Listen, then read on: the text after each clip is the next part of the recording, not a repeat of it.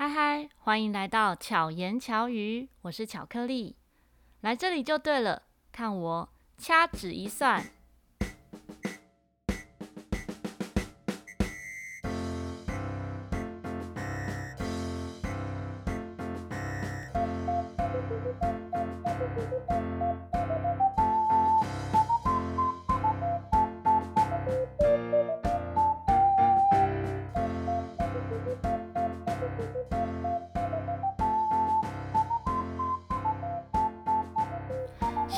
我外婆超厉害的，她可以掐指一算就告诉我们明天的天气怎么样，会下雨还是会晴天，她都怎么算呢？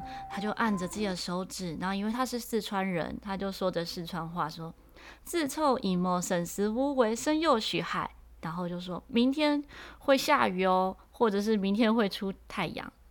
那时候就觉得哇，婆婆好厉害哦，怎么可以算得出来啊？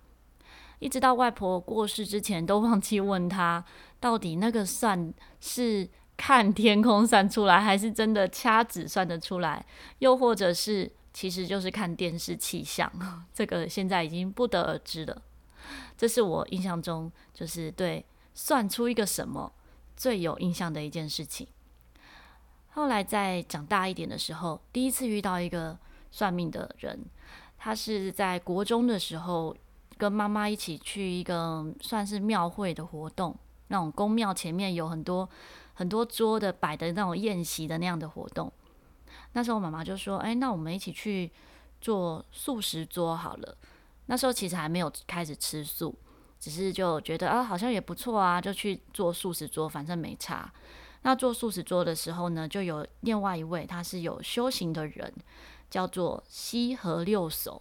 我对他的名字都还印象很深刻，因为名字很特别嘛。他没有说他叫什么名字，他就说他叫西西河，东西南北的西，河流的河，数字的六，然后六手这样。那他的时候呢，就大家在聊天啊，就闲聊。闲聊之后，他就说：“哎，妹妹，你写你的名字给我看。”那我就在一张纸，那个纸呢，都都我那个纸都还留着。他真的就是一个那个。嗯，算是菜菜单的背面，好，然后就是一个空白地方，一张粉红色的纸，他就在上面叫我写上我的名字，我就写了我的本名陈若仪。写完之后呢，他就画了一个九宫格，每一个字都画一个九宫格，然后就看着我的名字，他就可以说出我家里的格局，然后我的床摆在哪里啊，我的书桌在哪里，然后可以说出我跟同学的关系，我跟。呃，老师的关系这一些，我觉得哇，好神奇哦！为什么他可以看得出来？他怎么知道？然后接着呢，他就在我的名字这三个字的后面都写上一段话，是“陈庭玉阶近日月，若虚怀古本自然，移情道本天地根”。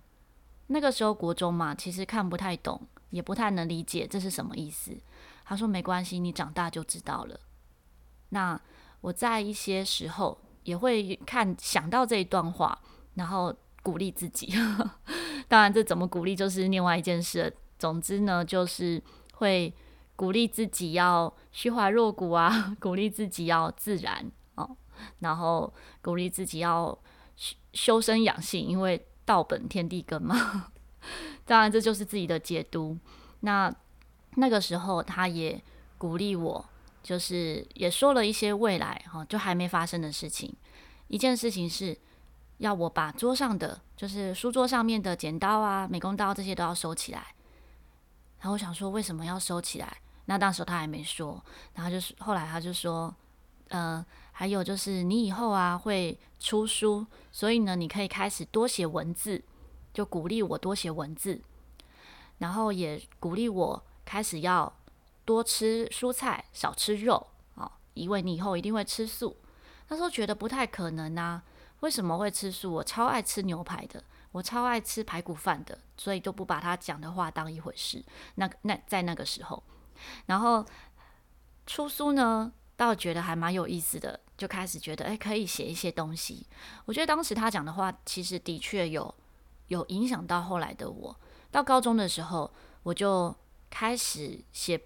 一些文字哦，在一些平台，那时候讲到说素艺，素艺就有一个呃，那时候叫素食小小馆，就有一个专栏作家，那我也很荣幸成为专栏作家之一，然后就写了一些文字，在那个时候，然后那时候才高中嘛，其实就觉得还蛮开心的。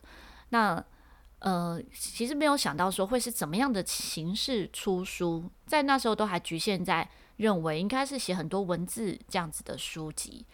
可是真的在几年前，就是出了陶迪的教材，也才觉得说，哎，其实它教材也是一个出书出版的一个形式。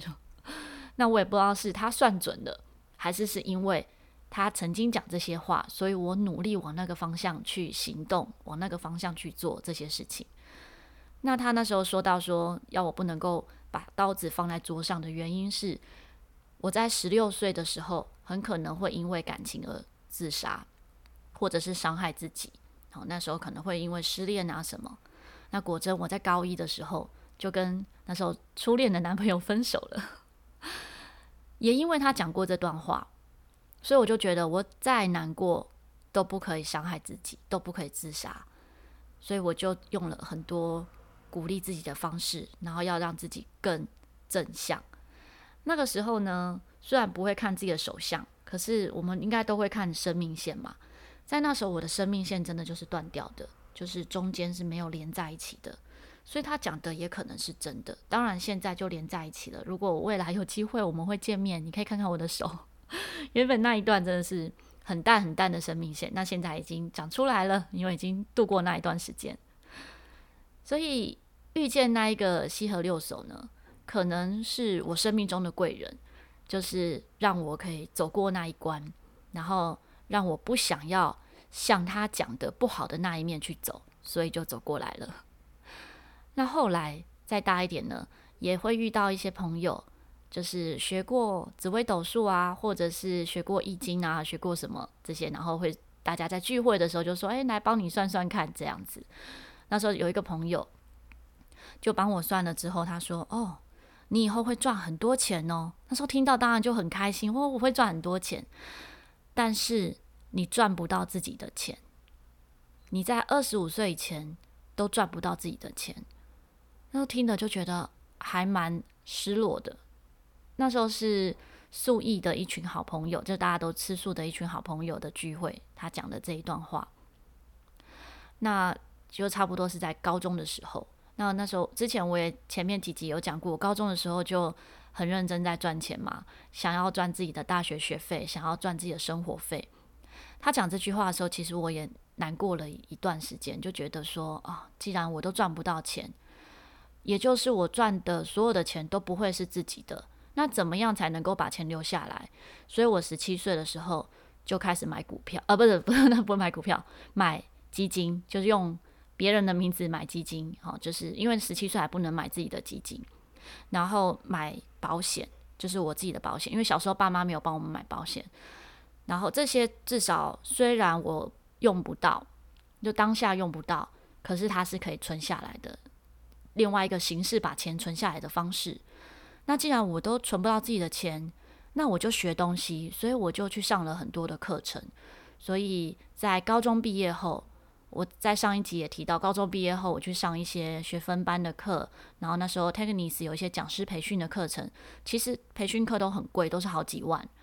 但我觉得至少这些钱花在我的身上是不会不见的，是我真的得到的。所以也许那一位朋友呢，他帮我算命讲的这些结果，对我也是有帮助的。虽然乍看之下是一个。不好的未来，但是因为知道会是这样，就可以有解解套的方式。我们就可以去想一些解套的方式，也许是对我有帮助的。那曾经古人也有说过：一命二运三风水四积阴德五读书，这也是外婆曾经讲过的。所以呢，影响一个人命运就有这样的五种因素，命跟运算是天生的。可能不能改变，但是风水呢？环境它是环境的一种方式，哈，一一种概念。比如说，像我之前的家，它是比较晒不到阳光的，所以在里面的人可能会容易生病。虽然是风水，但它其实跟自然自然界也是有关系，就是你的生活的感受这些是有关系的。所以风水呢，它算是一个环境，是我们可以改变的。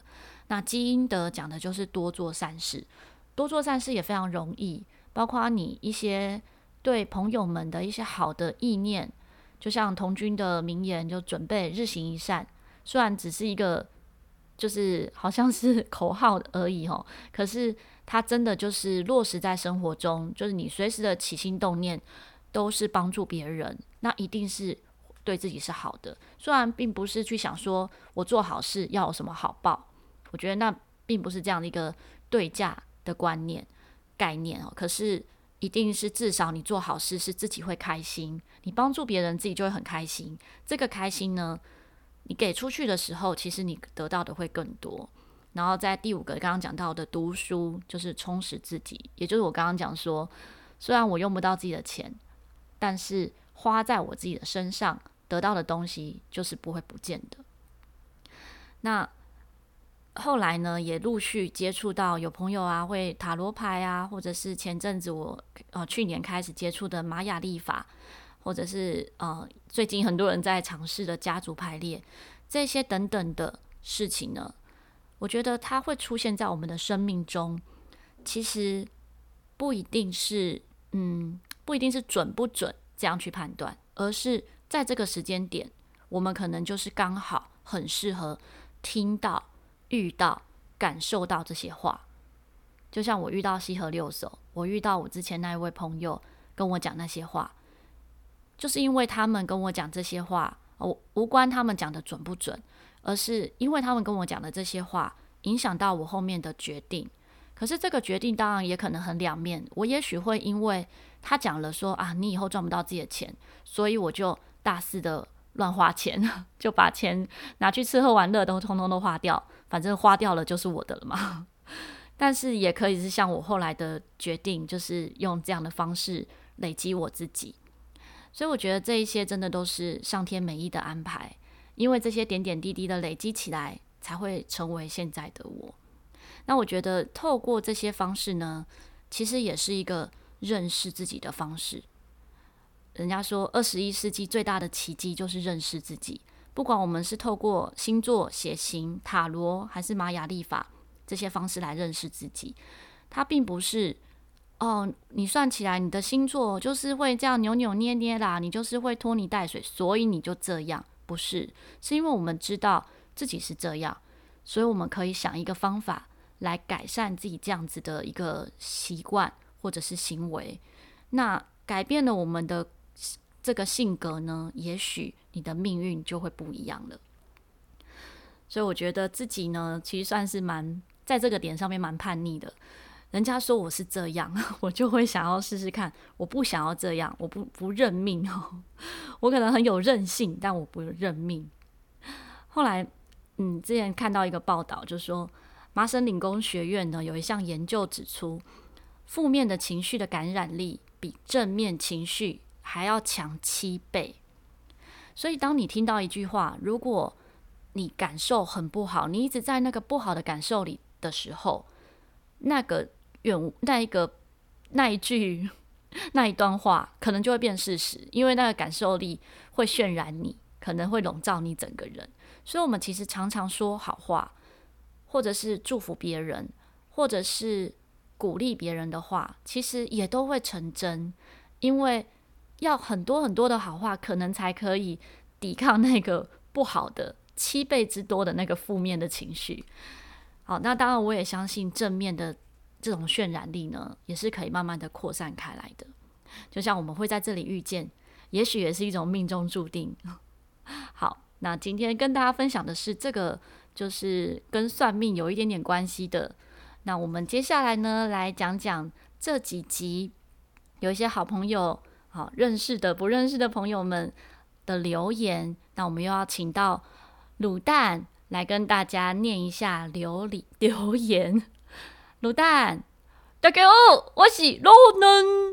卤蛋，上次有人说你的你讲话很像在模仿小青蛙，没有了，我就是卤蛋啊，我只是讲的快一点而已啊。好了，我现在来讲这个 EP 五的加减营的留言。好哦，你开始讲。他说很喜欢你这篇分享，我也有过被诈骗的经验。随着时间跟工作经验后，才发现真正的源头没有改变的话，只会一直。反复巡回着，我也一直抱持着想帮助别人的心情，但资源有限，我想帮助地球胜过人类。现在存在太多对地球不必要的物品，如何降低人类对地球物对物资的欲望？或许诈骗集团就会慢慢消失。没有欲望就没有诈骗。人类渴望透过钱买的欲望太多。或是钱能帮忙过日子，殊不知是人和政策才是最大的问题。源头没有改变，再怎么帮忙也帮忙不完的。最后，谢谢你带来巧言巧语，好有趣的分享。谢谢小莹姐的留言，真的，其实我们取之于地球太多了，所以爱护地球这件事情真的是人人有责。好，再来下一篇。这个是 EP 四共识性。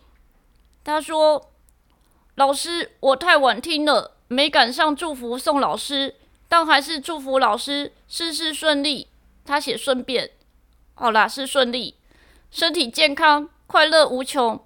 好，谢谢这位朋友没有留名字。不管什么时候，每天都可以祝福别人哦。不是只有生日这一天，谢谢你的祝福。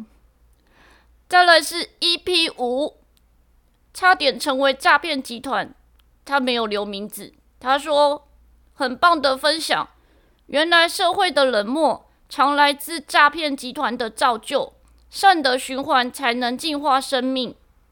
谢谢这位朋友的留言，真的，其实就像我上一集那一集的时候讲到的。我后来发想到这句话，就是我外婆跟我讲的。她说：“真布施不怕假和尚。”以前我们跟外婆出去玩的时候啊，遇到乞丐啊，然后在在那边乞讨，那我们看都觉得那个乞丐感觉就是骗人的。但是我外婆都会捐钱。在路上看到的和尚，就是也觉得在化缘的时候也觉得他不知道是不是真的和尚啊，因为也现在有很多假和尚。那时候外婆就跟我讲。真布施不怕假和尚。那外婆的话总是最有智慧的嘛。我们有想要帮助别人的心，这才是最重要的。当然也要有智慧判断是不是诈骗集团啊。好，再来卤蛋来再来讲下一个。好，这个是 EP One 林宏汉他说，巧克力有给人幸福快乐的感觉，让我们巧妙克服生活中的压力，想舒压放松。或听故事的大朋友、小朋友，欢迎点击聆听，相信会有意想不到的收获和惊喜。所有的心血来潮，可能都是酝酿已久，就如同能够跟巧克力老师一起学陶笛，是一种快乐幸福的缘。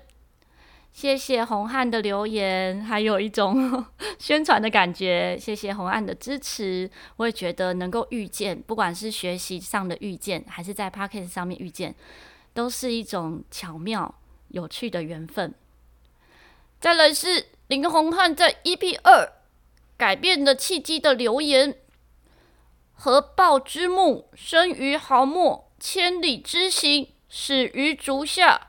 小时候，妈妈说我不会游泳，如果淹水时，你就可以救我。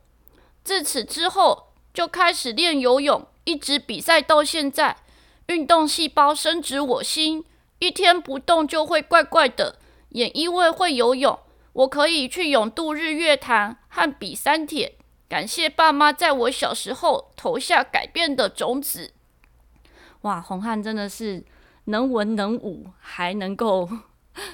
运动真的非常厉害，对，我觉得这个种子呢，即使是小时候没有投下，其实任何时候都可以开始。我自己从小都不会游泳，因为曾经溺水，所以我是在二零零七年的时候，呃，二零零八年的时候才开始学游泳。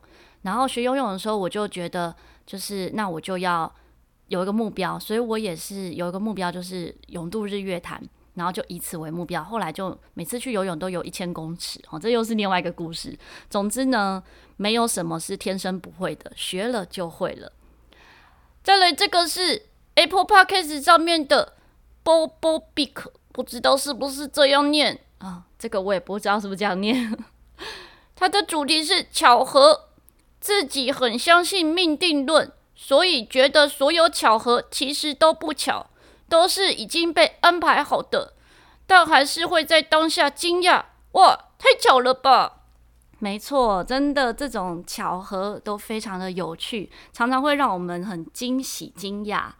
就像看到大家的留言，也总是让我觉得很惊喜、很惊讶。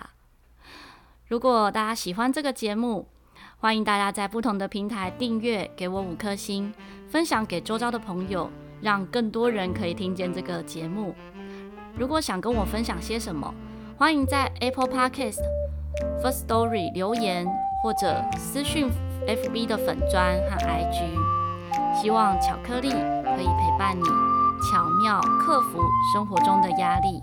我们下一期再见。